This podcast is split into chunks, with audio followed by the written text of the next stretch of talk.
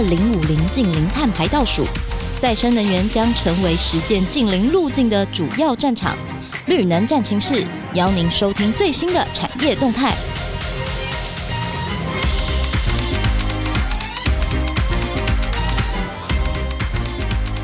各位听众朋友，大家好，我是主持人佳云。那呃，不知道大家有没有发现，其实这几年在市场上都在讨论一个新护国神山的产业。那相信各位听众朋友可能有猜到，其实就是我们在讲的绿能跟再生能源。那既然聊到产业，其实就要聊怎么赚大钱，然后怎么投资。所以，其实我们今天又再度邀请到了我们的《金周刊》存股电子报总编辑富旭哥来到我们的节目现场喽。小宇你好，听众朋友大家好。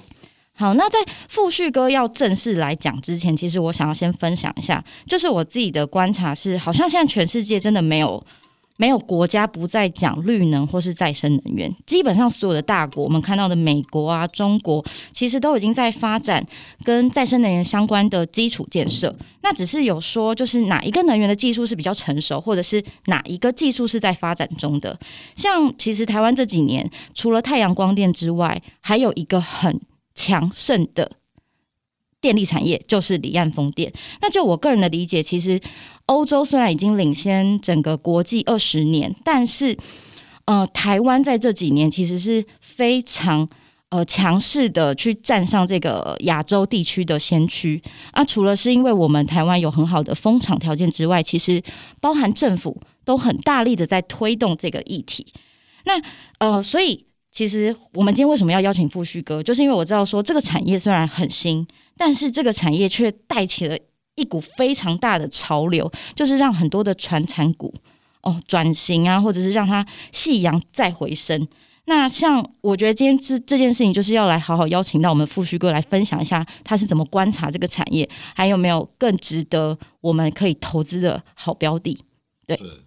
呃，这个风电产业啊，哈。讲起风电，大家就会想起那个那一只很大只、很大只的风车，对不对？哈，有叶片的，嘿，然后哇，大概有二三十层楼高，嘿，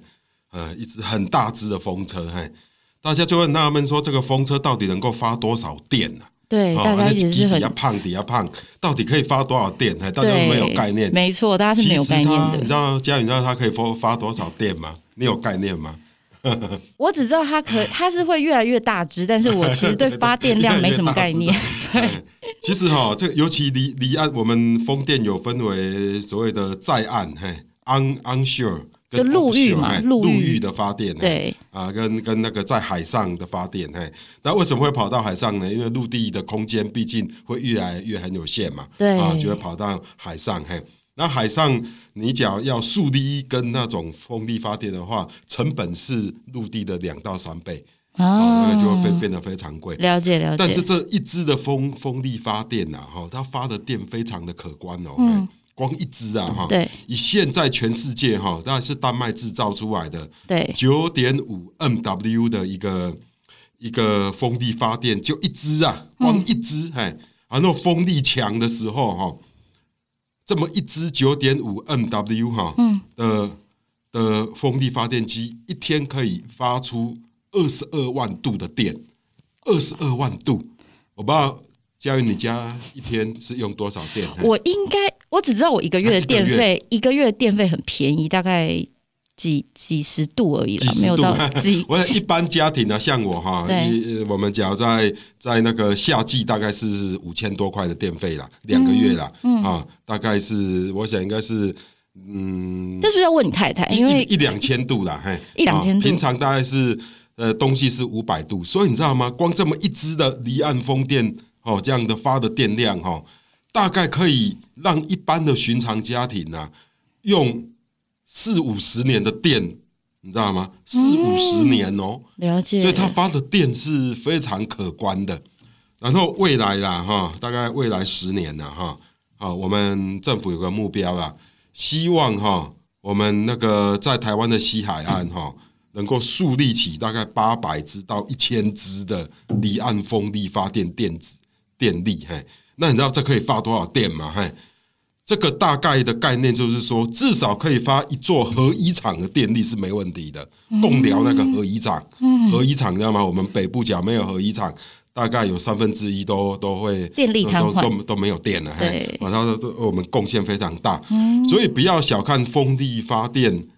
呃，所发的电量它非常的可观。嗯，到现在哈，丹麦是全世界的风力发电大国哈，它的沃旭啦啊。它的 Vestas 啊，都有在台湾投资，嘿，对，丹麦是全世界风力发电比重最高的，你知道吗？丹麦它全国的电力哈，有一半都是风力发电提供的。哦，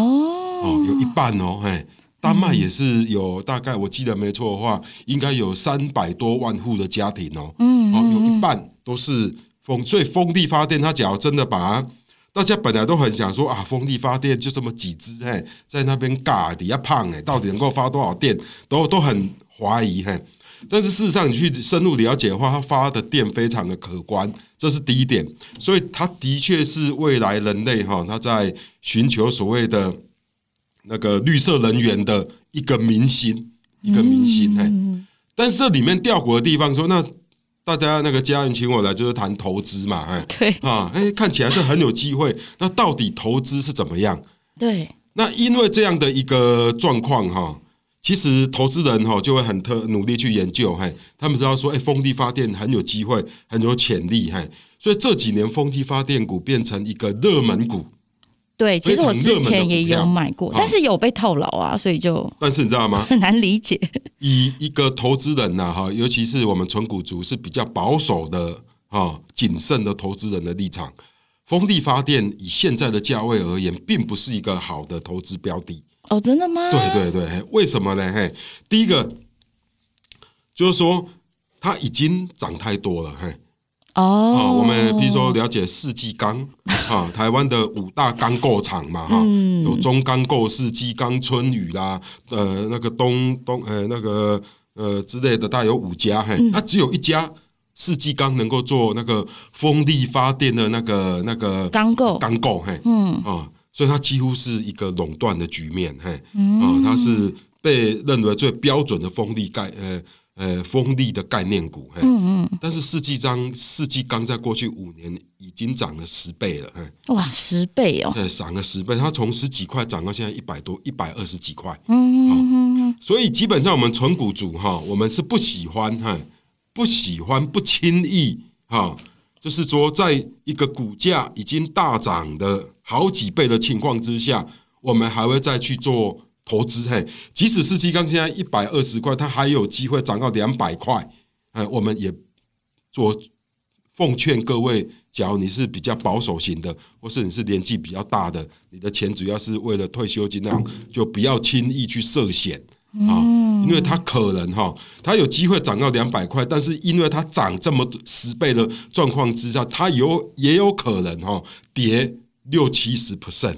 知道吗？尤其。这个再生能源哈，它是一个人类的梦啊。那在投机在投资市场里面哈，往往梦哈都会被过度的炒作。嘿，那我们得到的教训已已经不胜反举了哈。我举个离我们比较近的例子，太阳能也是绿我们的人类的未来能源的希望啊。但是你看茂迪呀，大家可能现在年轻人比较不知道，茂迪曾经到一千块哎，它是。它是台积电转转投资的那一间吗？不是不是，还是那是元晶？哎，就是好几年前，大概十几年前，有一家公司叫茂迪，到到现在还有哎，对啊，它是做太阳能电池的，哎，它曾经股价哈，就是也是从不到一百块，然后这样乒乒乓乓涨到一千多块 啊。还有一家叫做易呃呃，名字我有点忘了，还叫什么灯的易什么的啊，它也是涨到一千多块，然后。直到如今，他还破产啊！他之后被英业达诟病，然后还破产哎，还消失不见哎。所以这种绿人的梦哈，大家在投资上哈，当然我们相信这个绿能，不管是太阳能或风力发电，未来都可能是啊哈。那个人类哦，在降低石化能源的一个明星嘿，一个救世主。但是因为它在投投呃市场上已经如果已经被已经涨了十几倍的，那反而你要非常的小心，不要忘了前车之鉴哦。太阳能就是那，尤其说不要说是能源股啦，其实很多热门股也都一样。比如说我们两年前在谈的电动车哦，哇，好像全世界那个电动车一起来，好像那个燃油车好像就快灭绝一样哎啊！到现在燃油车还是很多啊，但是市场上我们在谈我们在呃投资谈。谈投资概念的时候，往往会过于简化，而且会过于兴奋，然后导致于这些股价被过度的炒作。然后，假如那个比较晚进去的，都会深陷在非常恐怖的风险当中。嘿，嗯，哦，所以这个风电呐，我是觉得当然可以看，但是有你只要看它已经是，比如说过去四五年来已经涨了五倍以上、十倍的那种。那真的就是看看就好啊！即使人家什么达人啊、分析师啊，怎么都跟你讲说啊，还有可能在上涨，嘿，那我都觉得也都听听就好啊，因为它的风险的那个呃风险的那个程度，比它潜在的风险远远高于潜在的报酬了，哎，都已经不适合稳健保守的投资人了，哎。可是，可是，就我的我的了解是说，那那如果像比如说前两年，应该是去年拜登一上任，他就开始呃去沟通说他要大力的去提倡所谓的绿能的这种基础建设，当然就是包含能源。那那个时候其实也是有带带起一波，就是尤其是股票市场这个的回温或者是兴起。那如果我们不要去看呃离岸风电这种类型的股票，那什么类型的？股票是很就是跟在绿能或者再生能源有关，然后它又是可以去被大家肯定的好标的，或者还有一些机会的。是，呃，当然还是有，嘿，嗯，哦，但是我意思是说，已经涨了五倍、十倍的，嘿，我们最好是观望。嗯，哦，那像这个有关于风力发电，嘿，我反而觉得有两家公司可能比较有机会。嗯，啊，哦。譬如说东元电机，东元电机，它是船厂股，它现在的风力，它可以做风力发电的一个马达，嘿，嗯，以及变电变电的器材，嘿，因为我们风力发电，呃，发成电之后，它可能要呃传输到地面，然后透过那个转换啊转压，然后把它储成电能，嘿，再输送给各个家庭嘛，哈，这个本来东元就有在做，嘿，对，那。原本这个所谓的变电的一个一个产业，马达的产业是一个很成熟的产业，但是因为风电的崛起，它多了一个新的市场，知道吗？嗯、那虽然目前风力发电大概我看了下，占东元呐啊电机呃东元这家公司的营收大概只有十 percent 出头，嘿。哦，但是未来的发展，嘿，让它的比重可能会有所提高，这是一点。第二点，大家会慢慢认同东元是风力发电概念股，它的本益比也会慢慢的有所提升，嘿。哦，第三点，那即使说，哎，风力发电发展不如预期，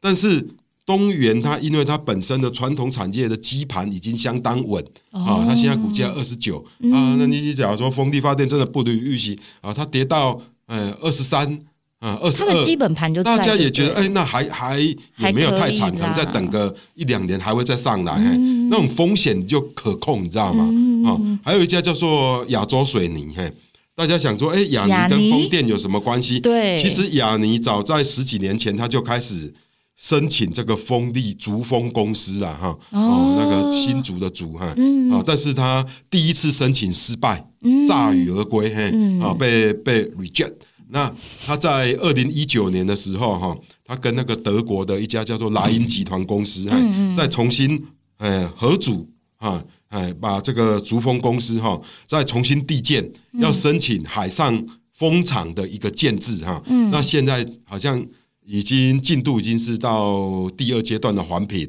啊，是当然也有可能被 reject，啊，也有可能会通过。那因为它的股价，哈，完全没有。反映出它的风电的成分，那那即使它失败，大家也没有感觉，你知道吗？哎、oh. 啊，即使说啊，最后深色失败，它可能股价只跌个五毛，但是只要成功，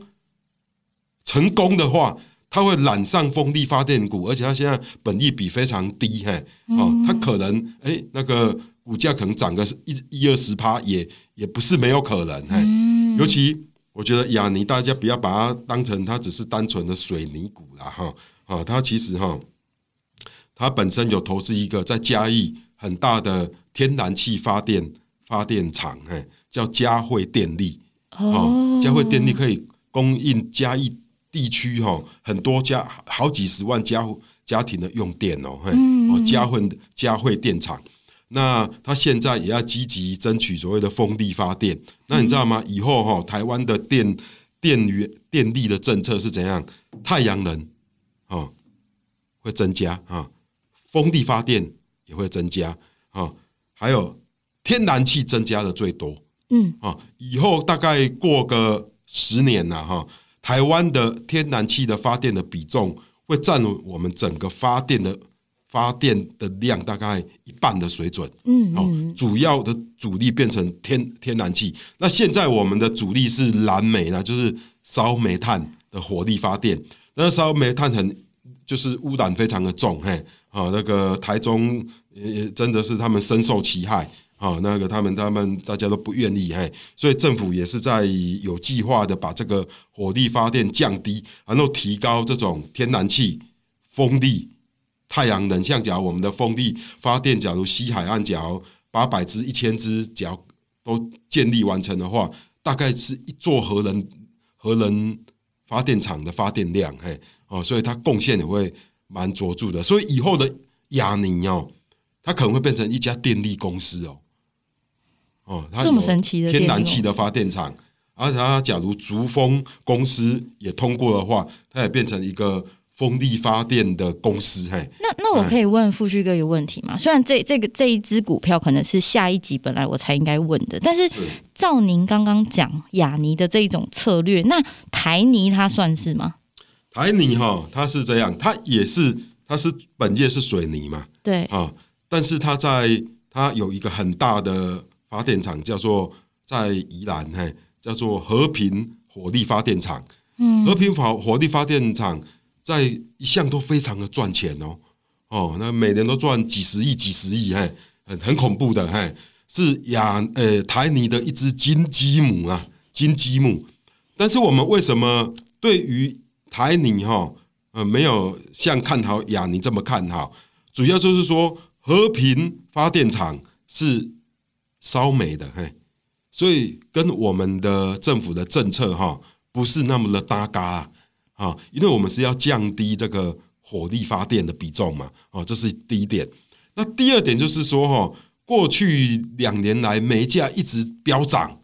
所以导致和平火力发电厂的获利啊，哈，一直萎缩，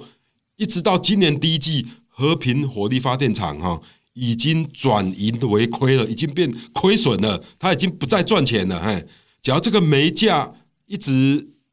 在这个价格持续加下去的话，它是会一直亏损的，嘿，哦，所以它我们对台泥就没有那么的放心。那大概就会想说，哇，可是台泥除了火力发电厂，还有做电池啊，嗯，还有，还有做储能啊，对啊，对啊。问题是说，电池储能的这个它的一个转投资的事业，可能要等到哈，最快也是要两年后哦，甚至三年还才看得到这个。获利的贡献程度哦，所以可能还要等很久，而且这个产业哈不好搞，它的投资的金额非常的庞大，嗯嗯，哦，那是真的。又遇到水泥的景气的哈，水泥已经好了五六年了，那最近因为中国房地产景气开始有一点 downturn 有下滑，哎，所以水泥景气又开始不好了，哎，所以现在台泥处在一个非常尴尬的情况，就是说它的水泥本业。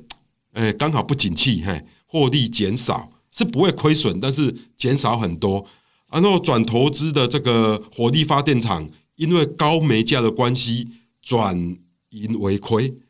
然后它的新事业储能呢，哦，要等两三年，嘿，啊，当然了，假如很有耐心的投资人，嘿。啊，或是那个，我是觉得那个，当然你可以少量的做一些，等它现在股价是蛮弱势的，嘿，哦，少量的买，呃，投资一点，嘿，是是无伤大雅，嘿，但是你只要把它对它寄予厚望，那我是觉得真的要三思而后行呢。哦，因为我觉得在就是从去年底到今年初的时候，坦白说一直被台泥的储能啊，然后他在布局那些什么电池的能源产业给洗脑，感觉哇，他是一个太有前景的公司，所以一直很想要去涉猎它。是很有前景，没错，但是现在就是在还现在是处于一个比较难呃尴尬的青黄不接的情况，但我还是希望台泥台泥这些。这些除绿能除人的布局都能够成功，嗯，因为它能够成功，对台湾是好事一桩，嘿，哦，因为它只要电池事业哎发展起来，嘿，那对于我们台湾鸿海啦，或是其他公司发展电动车。是一个很大的加分呢、啊，嗯、啊，我们电池就不用跟中国不用跟南韩买，嘿，嗯、啊，对对，南韩、中国还是我们产业上很竞争很激烈的对手，嘿，还要跟他买关键零组组件，大家当然心里面不好受，嘿，哦，当然希望说啊，我们假如能够，因为电动车最关键的就是电池嘛，能够假如自己做跟自自家人买，哦，而且工又在台湾，嘿，那成本又要降低很多，那不是很好，哎，所以我们当我们大家当然希望。他能够成功，才你能够成功，嘿。那因为大家太渴望他能够成功了，常常就会感情用事，你知道吗？真的啊，对对嘿，啊，就当然大家也希望说台泥能够成为另外一座，比如说我们以后发展电动车或者是替代人员的护国神山，嘿，看起来他是有这个 potential，嗯，嗯，嗯，问题他现在还蛮 struggling 的，嘿，啊，还在，哎。但是希望他能够成功啊！嘿但是投资毕竟是拿自己的钱去去那个，嘿也不呃，大家我是觉得哈，呃，要理性一点，嘿，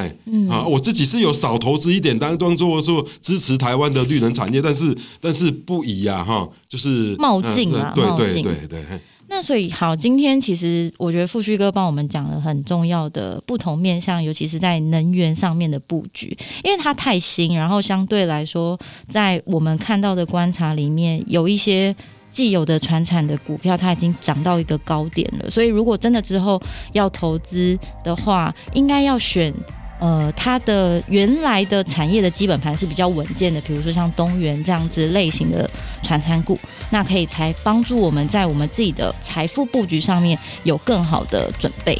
那我们今天就再次谢谢富旭哥，我们下次要听的是光电，今天讲的比较多是风电啊，好不好？那我们就再次感谢富旭哥喽，谢谢。